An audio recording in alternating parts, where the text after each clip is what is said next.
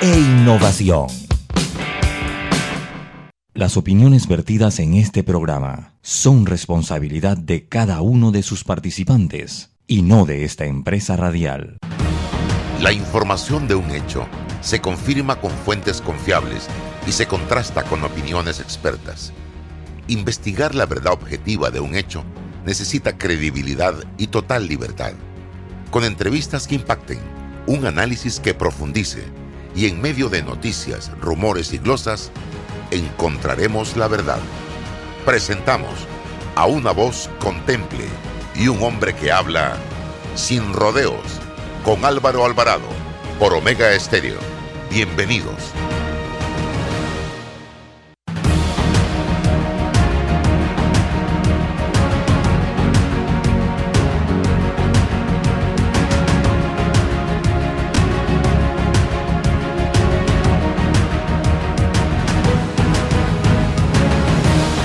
¿Qué tal? Tengan todos muy buenos días, bienvenidos. Estamos ya en este su programa Sin Rodeos a través de Omega Estéreo.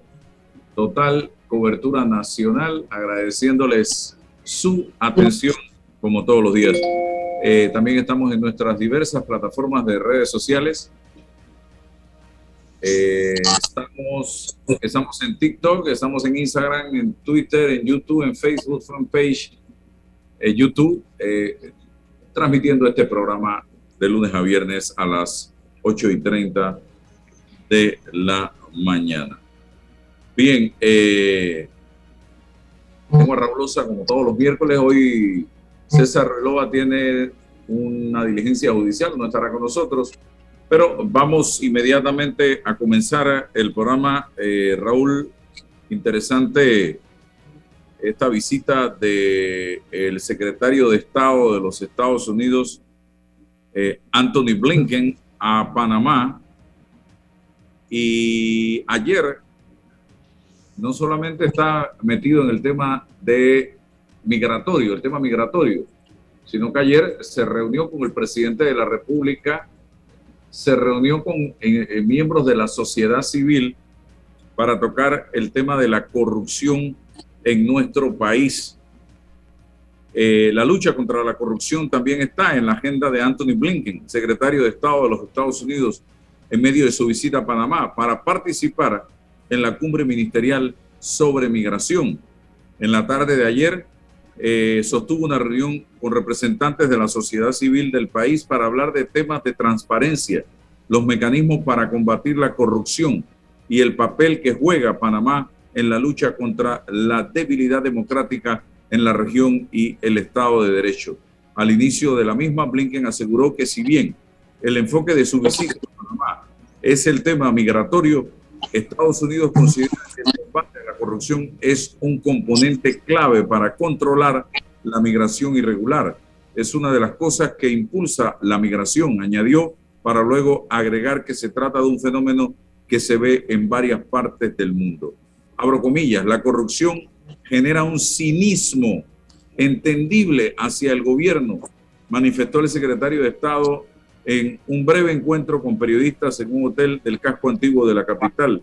Blinken agregó que la lucha contra la corrupción es una de las prioridades que tiene el país al momento de colaborar con la sociedad civil.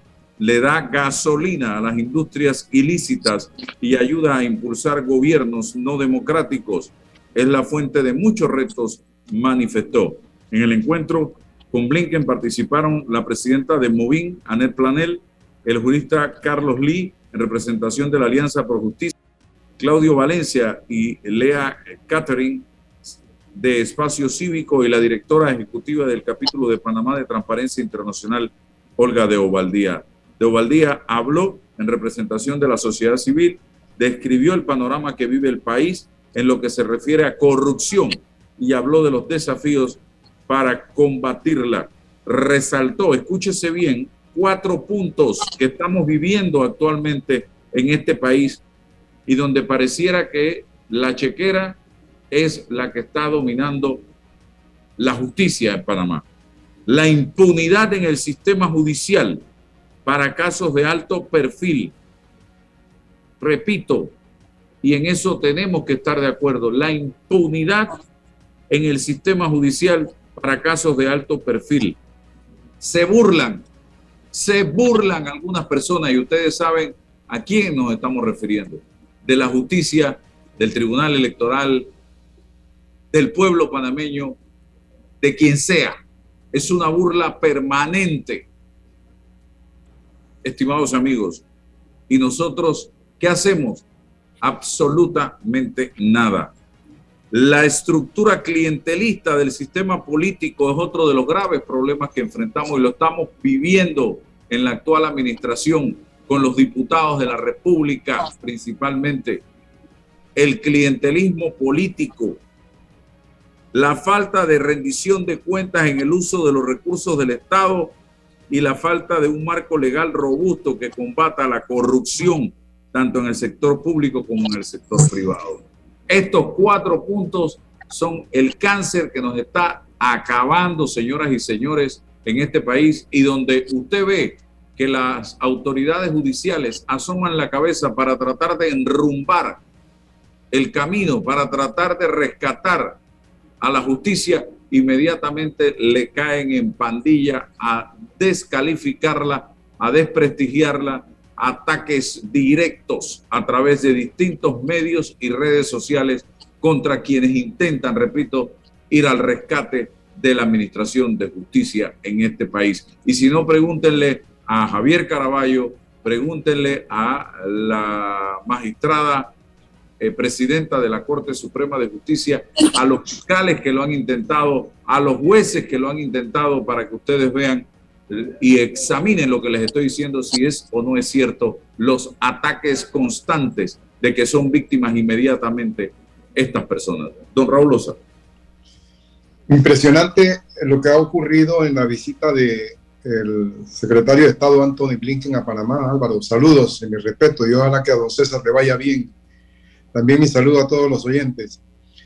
Me parece muy interesante el recorrido del señor secretario de Estado, eh, esto de reunirse con el presidente, esto de que el jefe de seguridad haya ido a visitar a Darien, me parece que las eh, distintas reuniones, pero especialmente me ha llamado la atención la reunión con las organizaciones de la sociedad civil.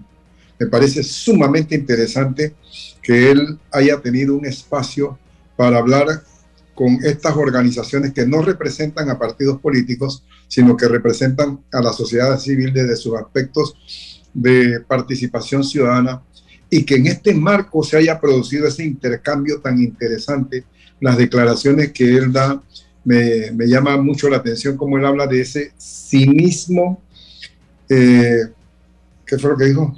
Cinismo que permite la participación, la, creación del fomento, el desarrollo de industrias ilícitas. Cinismo, esta, esta terminología, vale la pena que nosotros como que aclaremos qué quiso decir él cuando habló de ese cinismo que se está dando en las distintas eh, eh, eh, actividades del gobierno que permiten, o del Estado, que permiten la, la fomento de la corrupción, el, eh, la el debilitamiento de la democracia.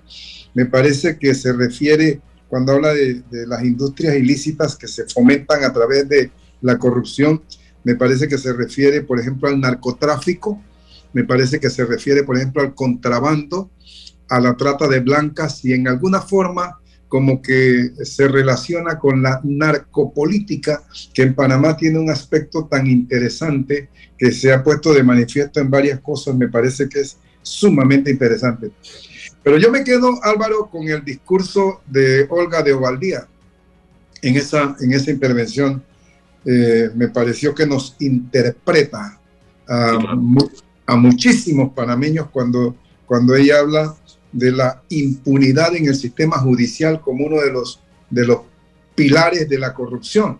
La impunidad en el sistema judicial que implica, que implica que no se aplican las leyes en los casos de alto perfil de la manera que deberían aplicarse, me parece que es uno de los problemas serios que tiene el país que debería perfilarse un enfoque más eh, realista, eh, entendiendo por parte del órgano judicial que eh, la paz en un país comienza por la justicia y entonces la buena administración de justicia endereza los pilares del país y nos, debe llevar entonces a que fortalecer la administración de justicia como una de las cosas eh, importantes.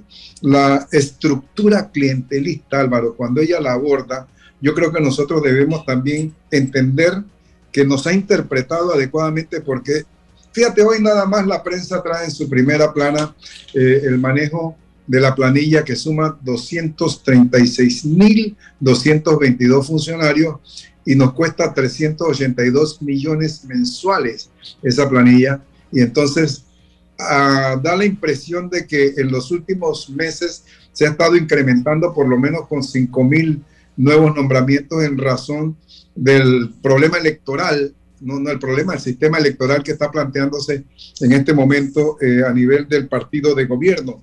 La falta de responsabilidad fiscal me parece que, que es una de las cosas que el gobierno tiene que enseriar, esto de de la, el festín de préstamos, el endeudamiento público, el uso de los fondos de la manera que se están utilizando y estas contrataciones no, no aclaradas, no investigadas, me parece que es otro de los puntos que ella ha manejado con una destreza tremenda. Y la falta de un marco legal anticorrupción donde señala directamente, o pudiéramos entender que señala directamente a la Asamblea, que tiene una serie de proyectos que pudieran ayudar a controlar el problema de la corrupción, pero que no caminan y que, y que parece que no tienen ningún futuro dentro de la Asamblea. Yo me quedo con ese discurso, la verdad es que me siento adecuadamente interpretado y, y creo que es una visión y un enfoque del problema del Estado panameño y posiblemente de muchos estados a nivel de América Latina. Eh, celebro ese enfoque, Álvaro.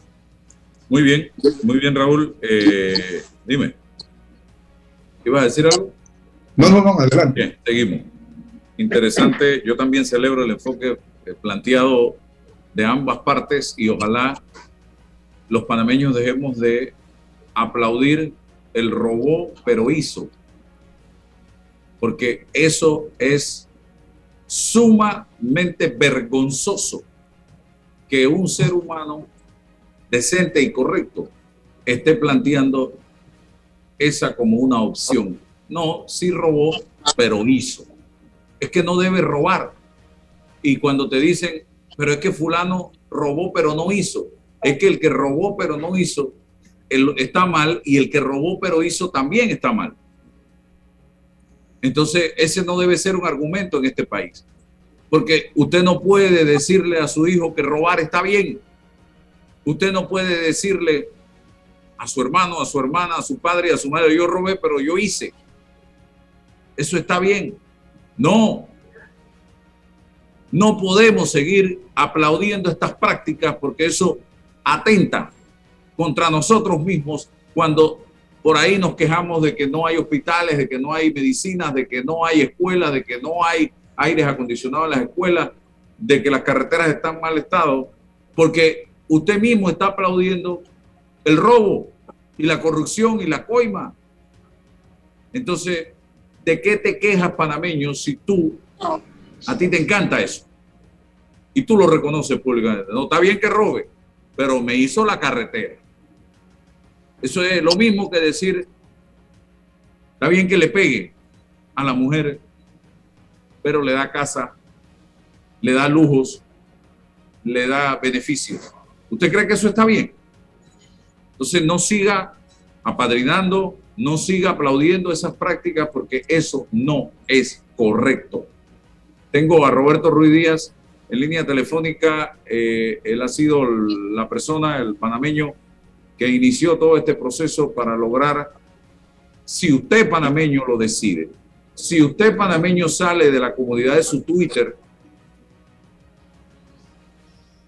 lograr la revocatoria de mandato del alcalde del Distrito Capital para sentar un precedente en este país de que el poder realmente emana del pueblo.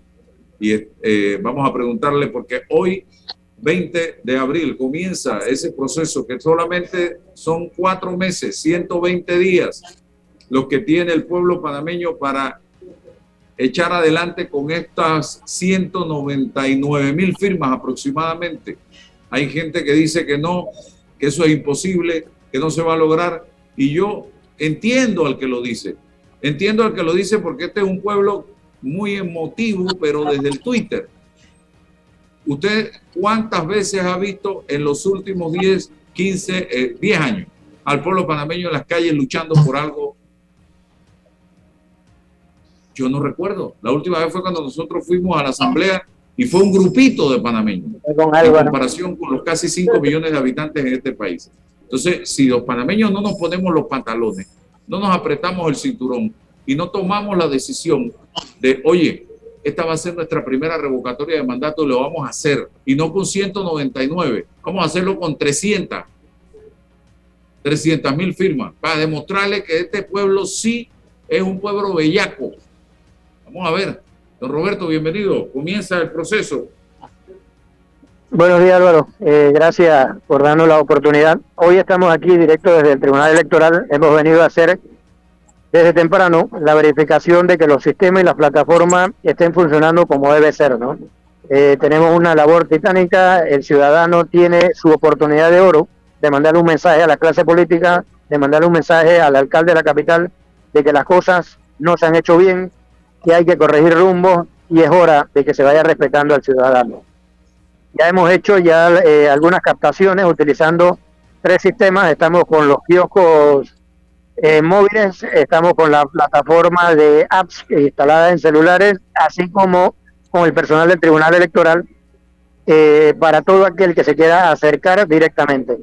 Tenemos y estamos corrigiendo algunos problemas con la plataforma tribunalcontigo.com, que mucha gente ya está entrando pero no le aparecía el icono, ya se logró que el icono aparezca directamente apenas entran allí. Asimismo, eh, tenían problemas con la parte de la videollamada, también se ha ido corrigiendo. le pedimos paciencia, yo creo que el Tribunal Electoral se debió haber preparado desde antes para este tema, porque aquí el apoyo ciudadano va a ser masivo. Bien, explíqueme cómo son esas cuatro opciones que tenemos. Eh, detalladamente para que la gente empiece a, relacionarse con ellas. Ok, bueno, tenemos la, la, opción principal que es que te puedes acercar a la sede de los tribunales electorales en Ancón, Panamá Norte y Panamá Este con tu cédula vigente, que tiene que estar vigente, hacer tu trámite e inmediatamente te imprimen tu constancia. Puedes acceder a tribunalcontigo.com entrando a la opción revocatoria de mandato y allí seguir los pasos que te va pidiendo el sistema hasta cuando logras hacer una videollamada con el call center. Tenemos el Labs que es ubicado en los celulares que tienen algunos activistas para captar la información. Esos pueden captar desde las 6 de la mañana a las 10 de la noche. Y asimismo tenemos los kioscos en las estaciones del metro y en los principales supermercados del país, donde directamente, y ahora hemos probado que es el sistema más rápido, en menos de 30 segundos se hace la validación. Así que es un sistema que pueden utilizar rápidamente. Lo otro son libros móviles que se podrán establecer en algunas áreas y las que son los de difícil acceso que ahí entonces se tendrá que captar con las libretas de firma. Muy bien. Eh, Raúl. Hombre, eh, interesantísimo lo que está ocurriendo. Yo tengo que ponderar el gran esfuerzo de don Roberto Ruiz Díaz, a quien felicito por esta iniciativa. Hoy se inician los 120 días, que es un espacio realmente corto para reunir esas firmas, pero que creo que sería muy alentador que el país se reuniera, perdón, que la ciudad de Panamá se esforzara en lograr esas, esa meta. Y realmente este, yo siento, y quiero preguntarle a Roberto, yo siento que hay como una expectativa eh, un deseo de participar por parte de la población porque ha habido eh, previamente un marco de discusiones que ha permitido levantar esa expectativa. ¿Siente usted lo mismo, don Roberto? ¿Hay gran expectativa de parte de la población para tratar de participar en esta revocatoria de mandato? Mira, el desgaste de la clase política, el desgaste de las gestiones de gobierno, no solo de estas, sino las anteriores, es lo que está provocando esta participación masiva de las personas. O sea, el ciudadano está entendiendo que se le está brindando una oportunidad para poder mandar un mensaje, una oportunidad de poder hablar después de unas elecciones. Antes tú votabas y tenías que volver a hablar dentro de cinco años. Ahora vas a tener la oportunidad de poder manifestarte y expresar tu descontento. O bien, si estás de acuerdo, bueno, entonces apoyar que se mantenga el, el funcionario. Pero en esta ocasión el descontento ciudadano se está manifestando y así va a ser expresado en esta jornada que vamos a tener que son 120 días y que esperamos ni siquiera tener que llegar a los 120 días y en menos de 60 días lograr esa firma. Se apoya tu, tu planteamiento en una reacción que pude observar también en estos días cuando anunció el coordinador de los representantes de corregimiento tras el fallo de la Corte que declaró inconstitucional la, eh, eh, eh, licencia con sueldo para alcalde y representante de corregimiento, dijo el coordinador Eliezer Montenegro que los representantes iban a renunciar. Entonces se desarrolló una ola de opinión pública casi pidiéndoles la renuncia, pero no a los que tenían licencia, sino a todos. Lo que quiere decir que tu afirmación sobre desgaste de la clase política es confirmada con esa con esa eh, actitud que asumió la opinión pública. Sí, es, lamentable ese, ese tipo de declaraciones, porque lo que demuestra es, es la clase política que tenemos, que están entrando a los cargos públicos por conveniencia, por obtener beneficios. no han entendido el lema de lo que es servirle al, al, al país. El servicio público es sacrificio, no es beneficio. Es sacrificar y aportar para una mejor labor que se le hace a la ciudadanía pero ellos lo que han caído es en evidencia de que al quitarles una licencia con, con sueldo por un trabajo que no realizaban, simplemente eso para, para ellos es que se les acabó el mundo, pero es una ventana que se abre para conocer la clase política que estamos teniendo. La reacción del señor alcalde eh, hasta este momento ha sido una acción de inconstitucionalidad. Dame tu opinión. Eh, yo no voy a seguir emitiendo opiniones con el tema de la constitucionalidad, eso se lo voy a dejar a la Corte Suprema, que sea la Corte la que, la que pida su opinión y nosotros esperaremos los resultados. En su momento, en la fase procesal, nosotros presentaremos nuestros alegatos como parte que podemos formar en el proceso como cualquier ciudadano. Bueno, gracias. Un mensaje final comienza hoy y va a ser de lunes a domingo eh, esta tarea o días hábiles de lunes a domingo, de lunes a domingo de 8 de la mañana a 10 de la noche van a estar funcionando las plataformas. Así que los invitamos para que la gente participe activamente, se acerque hoy si quieren al Tribunal Electoral o desde sus plataformas. Y gracias por la oportunidad, Álvaro, de, dar este mensaje al país. Muy bien, muchas gracias y seguimos en contacto. Vamos a seguir en contacto. Gracias a Roberto Rodríguez. Vamos al cambio comercial y regresamos con más. Esto es Sin Rodeos a través de Omega Estéreo. Ingresa a panamadigital.gov.pa. Solicitud de suspensión de cobro de crédito en el IFARU. Los prestatarios o codeudores afectados por pandemia pueden aplicar a este alivio financiero otorgado por el Estado para que se suspenda el cobro del crédito. Tramita en panamadigital.gov.pa. Agua pura de nuestra tierra riqueza inmensa de vida y salud. Si gastas agua de más, se la quitas a los demás. Al bañarte, cierra la llave mientras te enjabonas. Ahorrarás en tu consumo y alcanzará para todos. Gobierno Nacional y dan.gov.pa. Somos agua. Trabajando cada día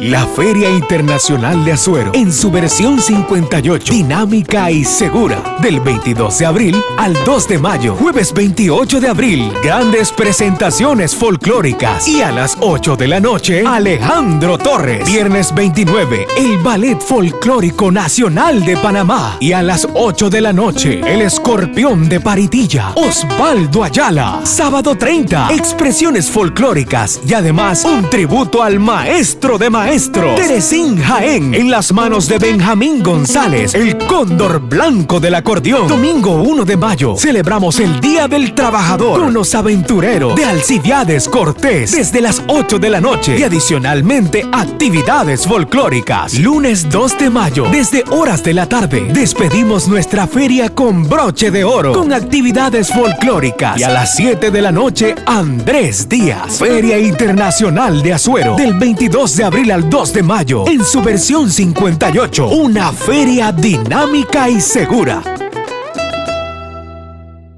Hola amigos, hoy les contaremos en cuatro sencillos pasos cómo lograr sus metas ahorrando con caja de ahorros. Paso 1. Determina la cifra que puedes ahorrar y lleva un control de tus gastos. Paso 2. Plantéate una meta. Paso 3. Abre una cuenta de ahorros en caja de ahorros que tiene para niños, jóvenes y adultos. Paso 4. No te lo gastes todo y ahorra para el futuro, porque con esfuerzo puedes lograr todo lo que te propongas. Caja de ahorros, el banco de la familia parameña. Bueno, me voy a comer con una estrella. Mm. Espérate, ¿y tu esposa sabe? Claro, ella sabe que la estrella del sabor es American Star. Y por eso en la casa comemos delicioso.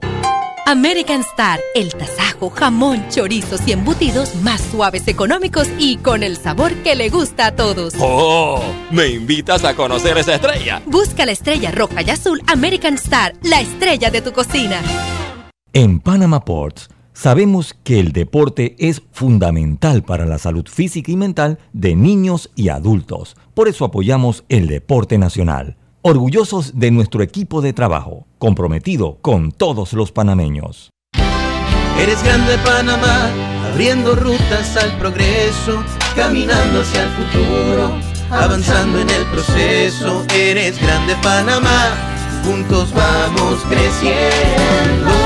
Con la ampliación de la carretera Puente de las Américas a Raiján, más de 600.000 familias se verán beneficiadas con una mejor calidad de vida. grande Panamá, juntos vamos creciendo. Un gobierno en acción. Llegó el pack perfecto de Credit Corp Bank. Con promociones en préstamos personales, tarjetas y ahorros. Del 14 de marzo al 14 de abril. Con excelentes tarifas promocionales, bonos en efectivo, membresías gratis y compra de saldo al 0% de interés. Conoce más ingresando a www.creditcorpbank.com. Visítanos y llévate el pack perfecto. Credit Bank. Cuenta con nosotros.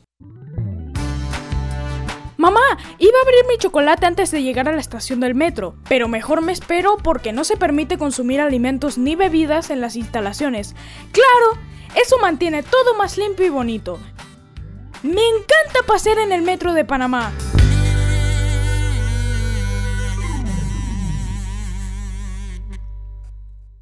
Para develar lo que es cierto, Adelante, hace falta estamos hablar en Omega. Estéreo.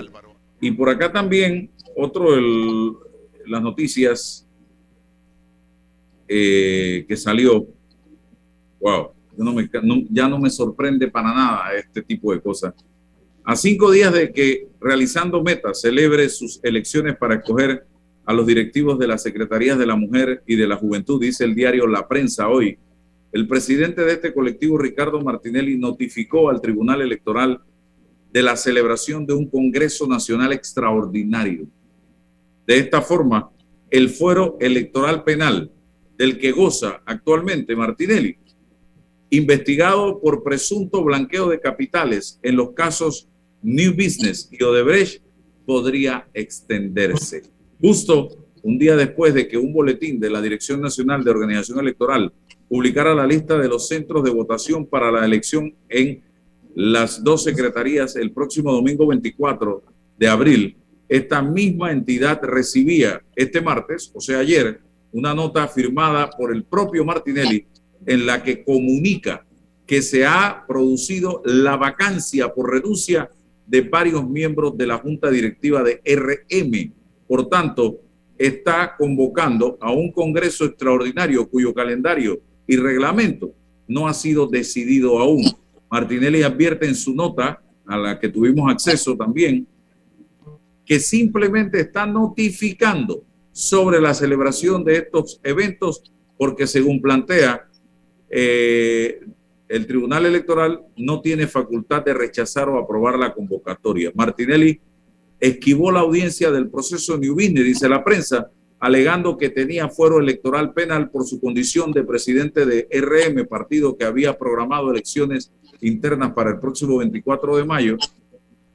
La jueza tercera liquidadora de causas penales, Valoisa Martínez, solicitó al Tribunal Electoral que le retirara la coraza legal, pero en una resolución del pasado 22 de marzo, los magistrados del tribunal, Araúz y Junca, decidieron mantener el fuero alegando que Martinelli está protegido por el principio de especialidad y en consecuencia esto evita el juzgamiento en los casos New Business y Odebrecht. Así que otra estrategia por parte del el señor en mención en esta oportunidad está planteando que ha habido una renuncia de varias de las figuras del partido en la junta directiva.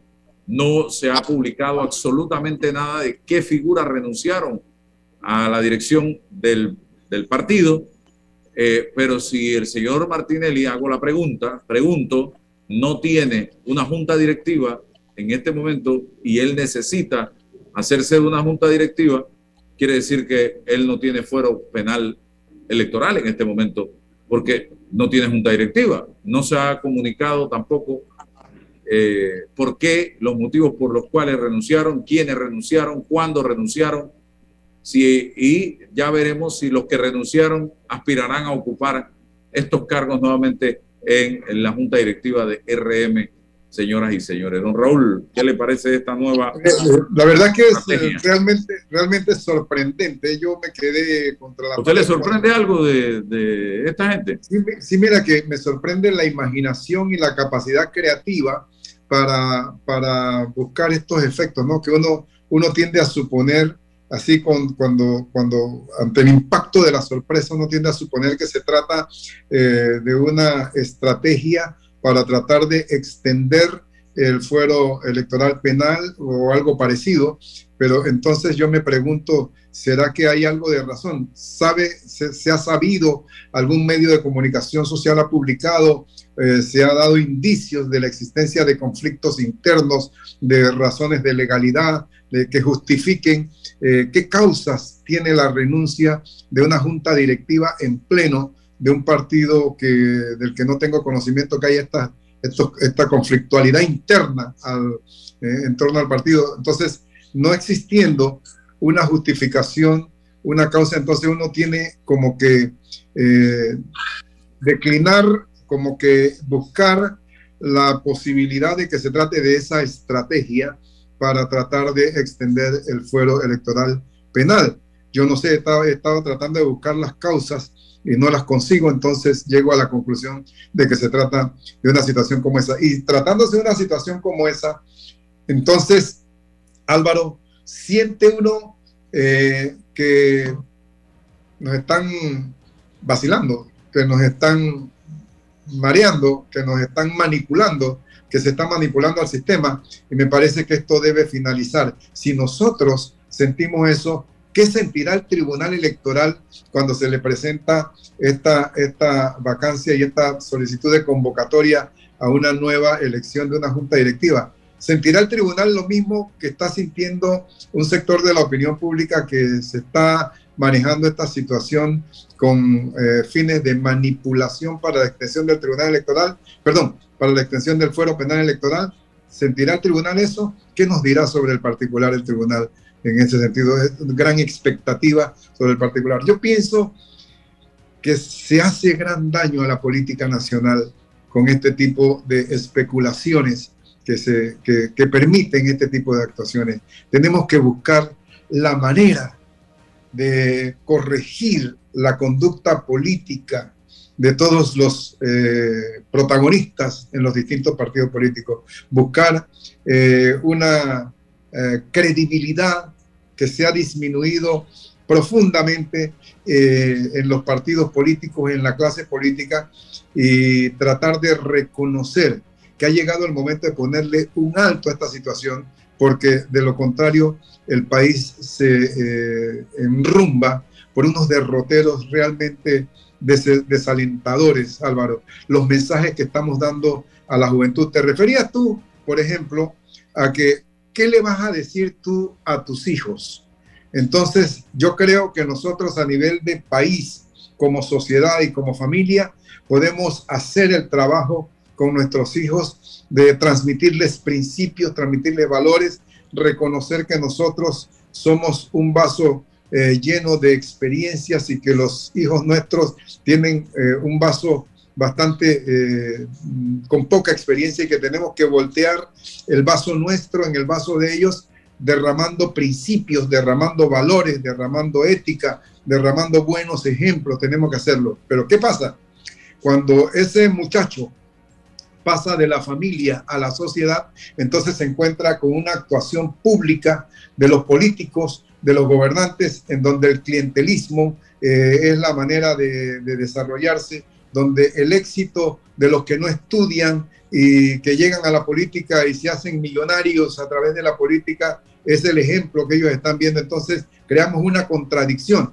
Yo creo que si nosotros hacemos el trabajo bien, estamos avanzando, pero los políticos tienen que hacer el trabajo bien y nos toca a nosotros exigirle a los políticos y a los funcionarios y a la Administración de Justicia y al Tribunal Electoral que se abstengan de seguir enviando estos mensajes tan negativos porque son ellos los responsables de estar enrumbando al país por derroteros que pueden ser tristes y de los cuales se han hecho muchas advertencias. Ya muchos analistas han llegado a la conclusión de que cuando se dio un golpe de Estado en 1968, el ambiente político estaba tan deteriorado que el golpe de Estado se justifica en la corrupción, en el clientelismo, en la, en la falta de, de, de, normativa legal para combatir la corrupción, en los elementos que dio Olga de Ovaldía. Y de esa manera, el comunicado que dan los golpistas, los que cercenan la democracia, lo justifican y reciben el aplauso de una opinión pública que está hastiada de la sinvergüenzura. Es el ambiente, el discurso, el, el knockout del general Paredes advierte de esa posibilidad que se repita, porque él ve una tendencia a la militarización en algunos sectores de la fuerza pública y él cree que se está jugando con candela por parte de los políticos en este momento en materia de corrupción, de clientelismo y de falta de conductas ejemplares a nivel de gobierno, Álvaro. Definitivamente que sí. Vamos con el próximo invitado, Roberto, y qué bien cae a pelo esto de que la corrupción genera un cinismo entendible. Ahí va, el cinismo con que estamos viendo todo este tema eh, está planteado. Y como tú dices, Olga de Valdía traducía muy bien estos cuatro puntos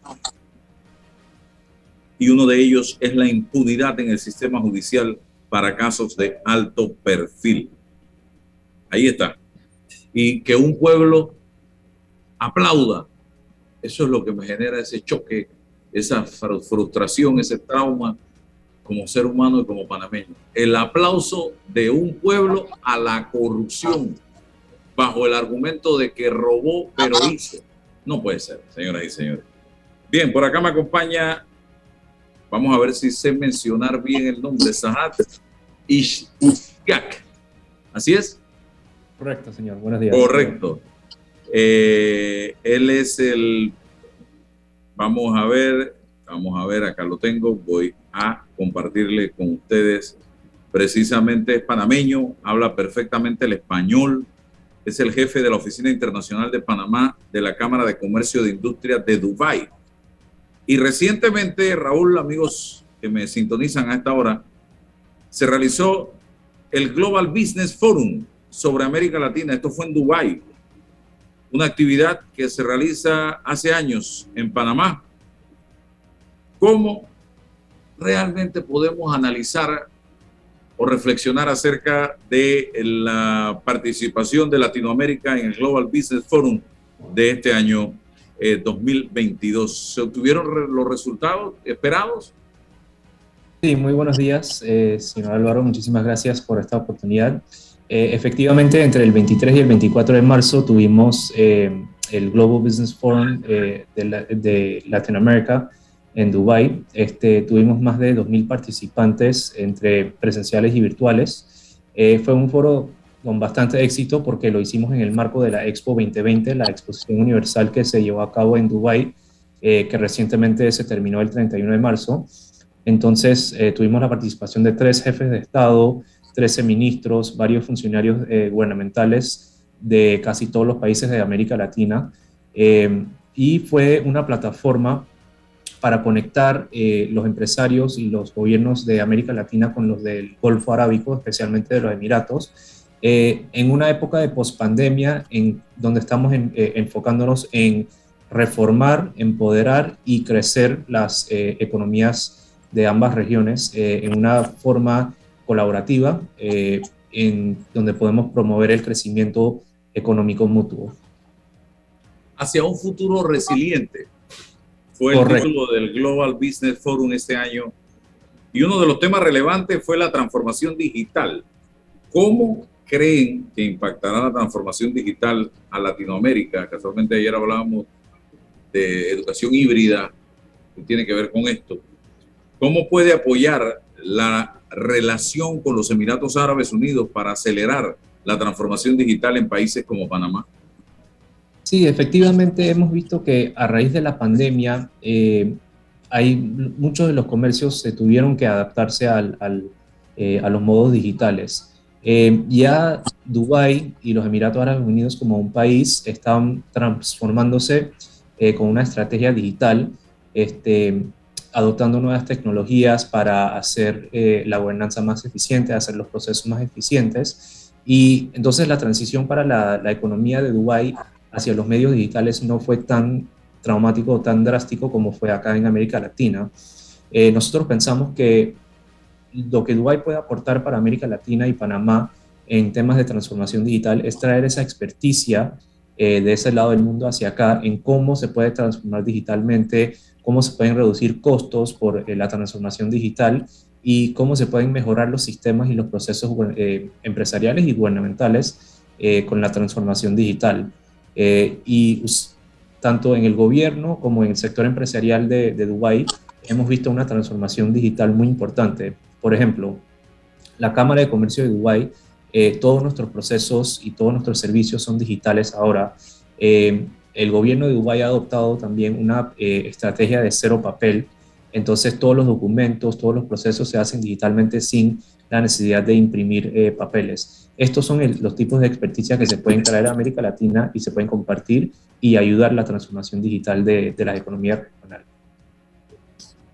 Háblame de las expectativas que tiene Dubai Chamber sobre el incremento del intercambio comercial entre Panamá y Emiratos Árabes Unidos ahora.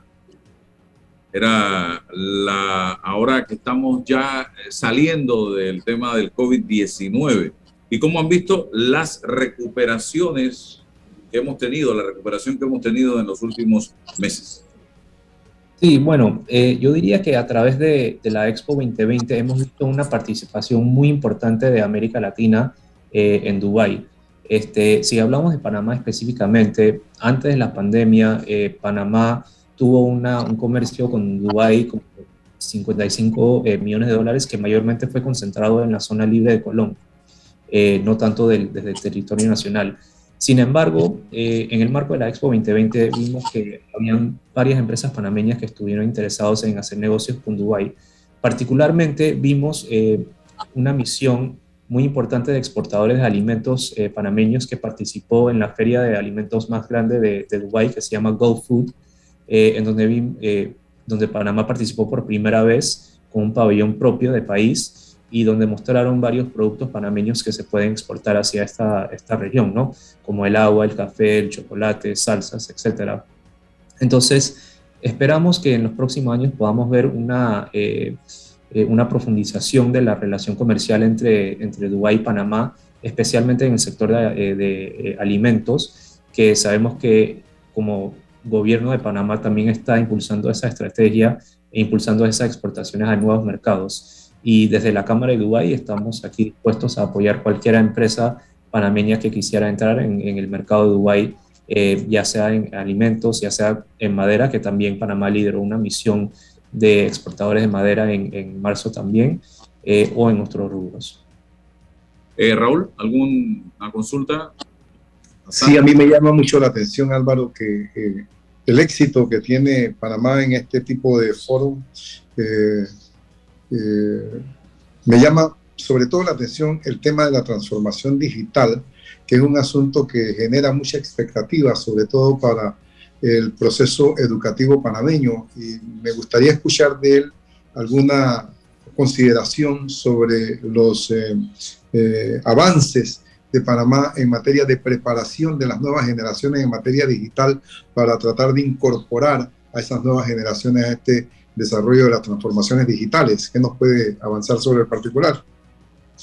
Sí, bueno, en temas de, de, educación, nosotros vimos durante la pandemia que todas las escuelas básicamente se transformaron digitalmente, pero en Dubai tenemos varias empresas que han desarrollado plataformas y tecnologías para ayudar la educación eh, virtual y la educación eh, digital, ¿no? Eh, tenemos varias escuelas que han implementado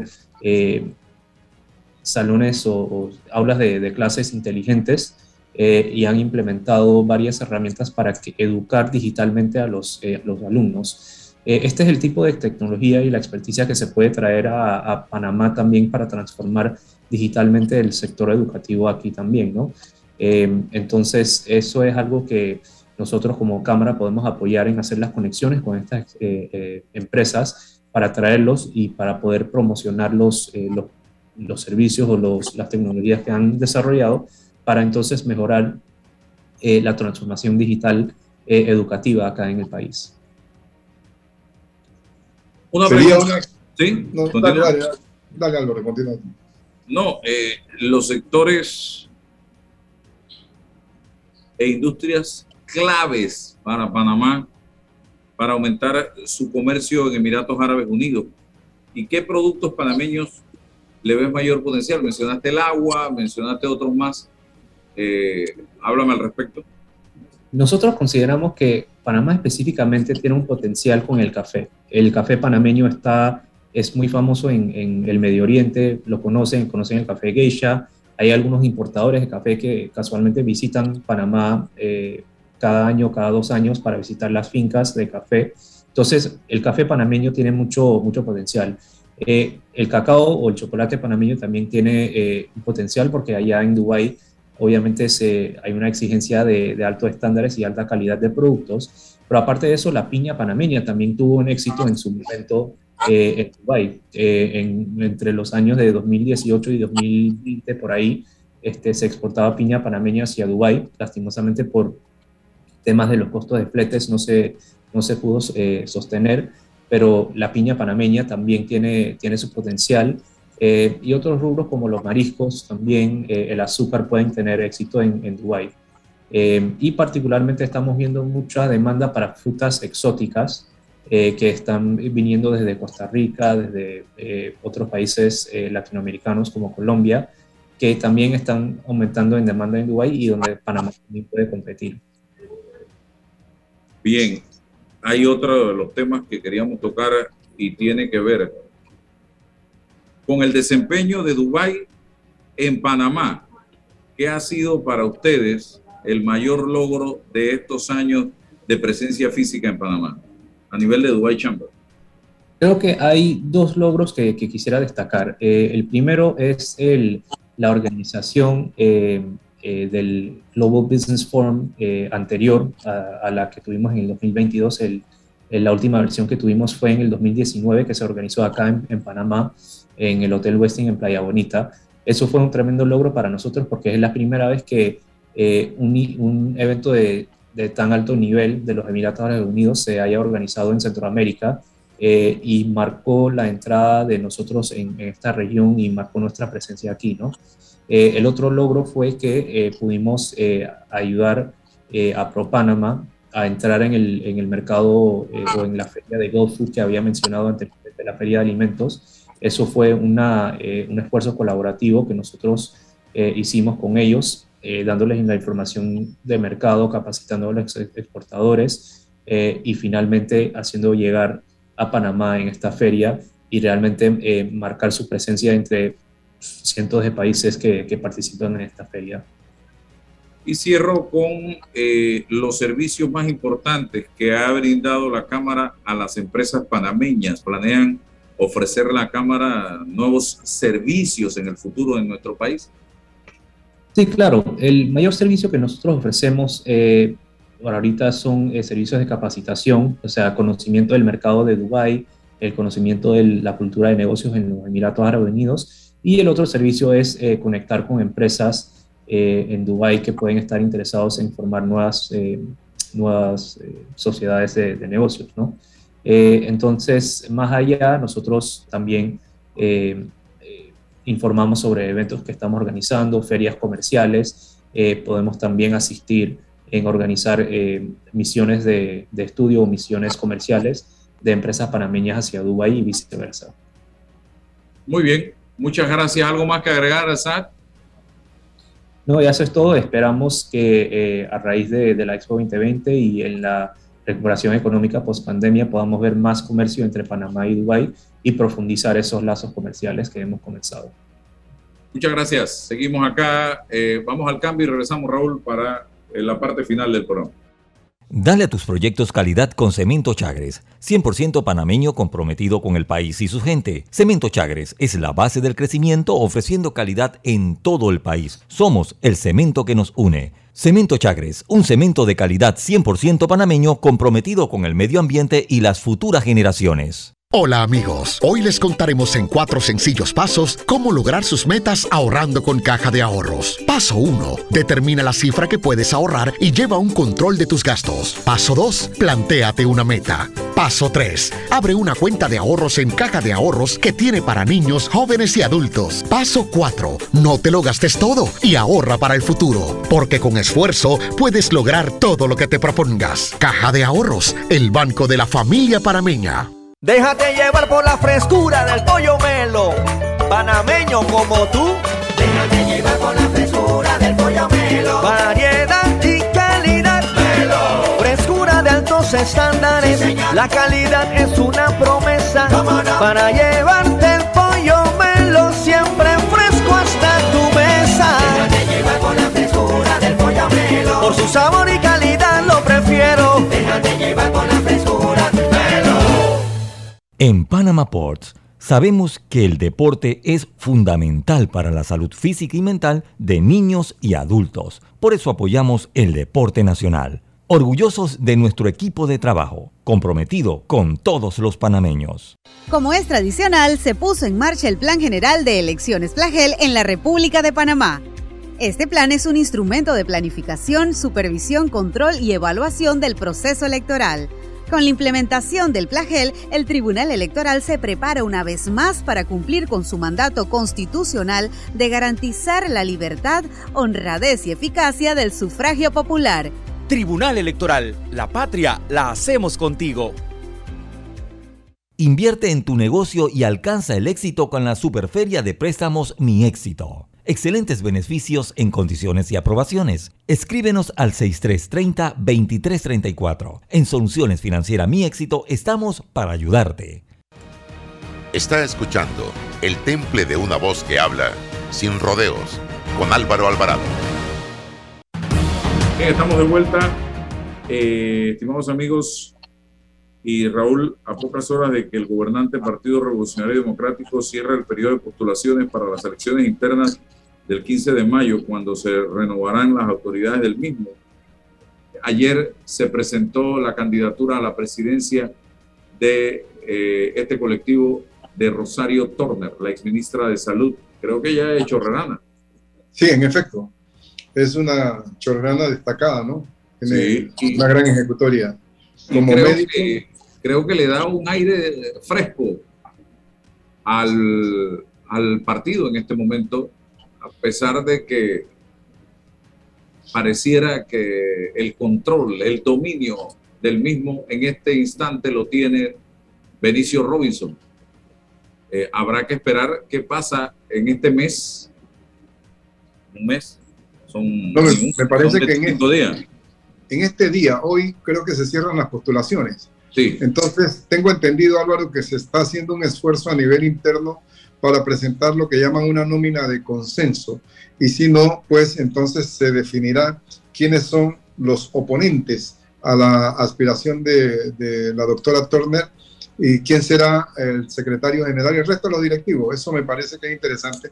Sobre todo porque se ha estado um, promoviendo en las redes este, la posibilidad de que el vicepresidente Gaby Carrizo se postule en el día de hoy. Entonces eso parece Eso que va a pasar hoy. Va a pasar hoy. Ese es un parteaguas, ¿no? Que va a definir las cosas. Van a quedar unos en una orilla del río y los otros en la orilla opuesta. Y esto va a definir cosas muy interesantes. ¿Qué le conviene más al, al- al Partido Revolucionario Democrático? Es sumamente interesante. ¿Qué, qué le podría convenir al partido y al país? Sumamente interesante esta, esta situación. A nivel de, de analistas políticos, siempre se ha hecho la distinción entre el partido político como organización política que tiene unas metas y unos eh, conceptos que debe manejar y los gobernantes que saltan del partido al gobierno. Uno de los problemas que tienen los partidos políticos en toda la América Latina es que suele mezclarse al gobierno con el partido y los éxitos y fracasos del gobierno los sufre o los goza el partido político.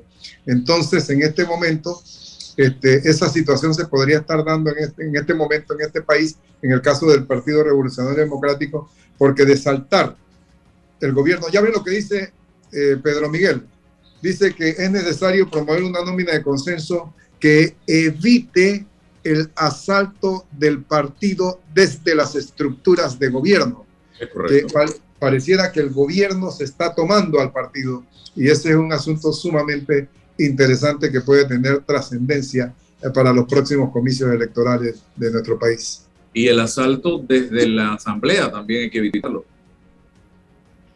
Porque pareciera que en esa línea, y yo no sé si Pedro en lo que plantea también incluye a la asamblea, desde las estructuras de gobierno, porque hay varios diputados que han expresado su decisión de ir, de correr por cargos, eh, por esos cargos en la junta directiva del PR. Cuando, cuando al general Paredes le preguntan eh, quién manda en el país, él dice que en el país manda la asamblea y NITO, que son una sola cosa. Que están- general Paredes, el general Paredes. El general Paredes, sí. Que manda eh, la Asamblea y NITO, que son una sola cosa. Eso quiere decir que si eh, hay una coincidencia con Pedro Miguel González cuando él dice que el asalto del partido desde las estructuras de gobierno, Pedro Miguel se podría estar refiriendo a Benicio Robinson, porque obviamente él está postulando, él está respaldando la postulación con su presencia de Rosario Turner, entonces está refiriendo a la Asamblea y al Ejecutivo, ¿no? Como una sola cosa. Y algo que me llamó la atención esta mañana en el llamado que hacía Rosario Turner a los delegados, porque recuerden, señores, para que estén claros los que no lo saben, esta no es una elección de presidente de la República, ni mucho menos. Esto es una elección interna donde el PRD, ese partido político, va a elegir a, a secretario general, que es la máxima figura de- del, que representa al partido, el presidente, vicepresidentes, subsecretarios. Eh, entonces, ¿qué pasa aquí? Son 4.200 delegados que tienen que participar de esta convención que va a ser dirigida por Benjamín Colamarco. Y esos 4.200 delegados tendrán que escoger, si no hay una nómina de consenso, entre Turner y Vinicio Robinson, por ejemplo. Y me llamó la atención cuando Rosario Turner des- le decía a esos delegados que eh, todos sabemos que muchas veces se van detrás de la regalía. Imagínese usted, eso lo sabemos, porque hemos visto elecciones internas en el PRD para escoger a su junta directiva donde se hospedan los delegados eh, de uno en un hotel, los delegados de otro en otro hotel, y se ve cómo se cruzan de uno al otro, cómo van los candidatos a reunirse con los de un hotel, con los del otro hotel, para precisamente discutir el tema de las regalías. Y yo le quiero mandar un mensaje a los delegados. Es hora de que ustedes rompan las cadenas y hagan del Partido Revolucionario Democrático un partido eh, robusto, sólido, con una proyección eh, de país que realmente toque los problemas nacionales eh, y que no se siga pensando de que tenemos 4.200 cabezas de ganado que yo puedo manejar a mi antojo, como pareciera que se percibe ante la población panameña. Ustedes son 4.200 seres humanos pensantes que tienen la libertad, deben tener la libertad de decidir qué es lo que más le conviene a ese partido que en este momento, Raúl, tú sales a hacer un sondeo, una encuesta en la calle y la percepción que hay es muy negativa acerca de este partido político. Y los propios PRD lo saben porque lo dicen. Lo he escuchado hasta del propio Bolota decir que en las próximas elecciones no van a ganar las elecciones. Eh, Raúl.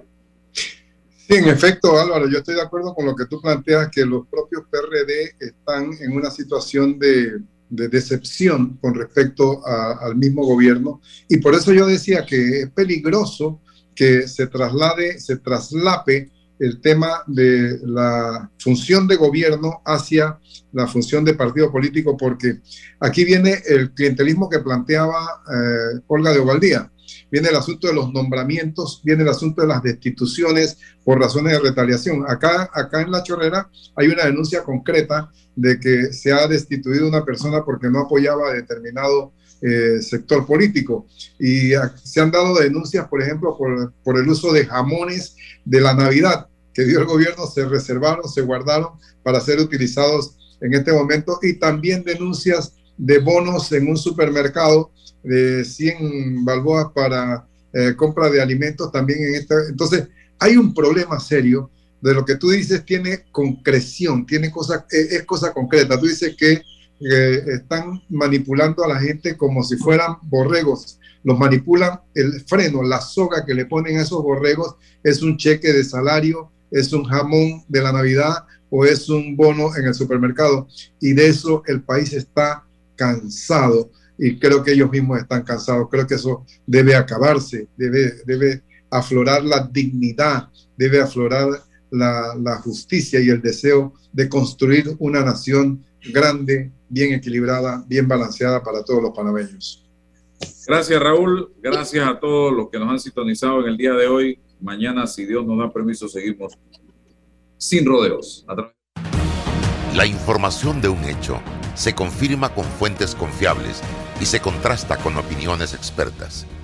Investigar la verdad objetiva de un hecho necesita credibilidad y total libertad.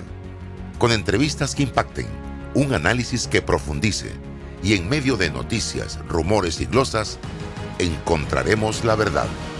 Presentamos a una voz contemple y un hombre que habla sin rodeos con Álvaro Alvarado por Omega Estéreo. Gracias por su sintonía. ¿El hongo se ha convertido en tu mejor compañía? ¿Por qué no te cambias a una buena? Hongosil, lo más efectivo para hongos en pies y manos. Cuando sientas mal olor y picazón, Hongosil ungüento es la solución. Para hongos rebeldes, aplicar Hongosil solución dos veces al día. Cambia el hongo por Hongosil. De venta en todas las farmacias del país. Distribuye Laboratorio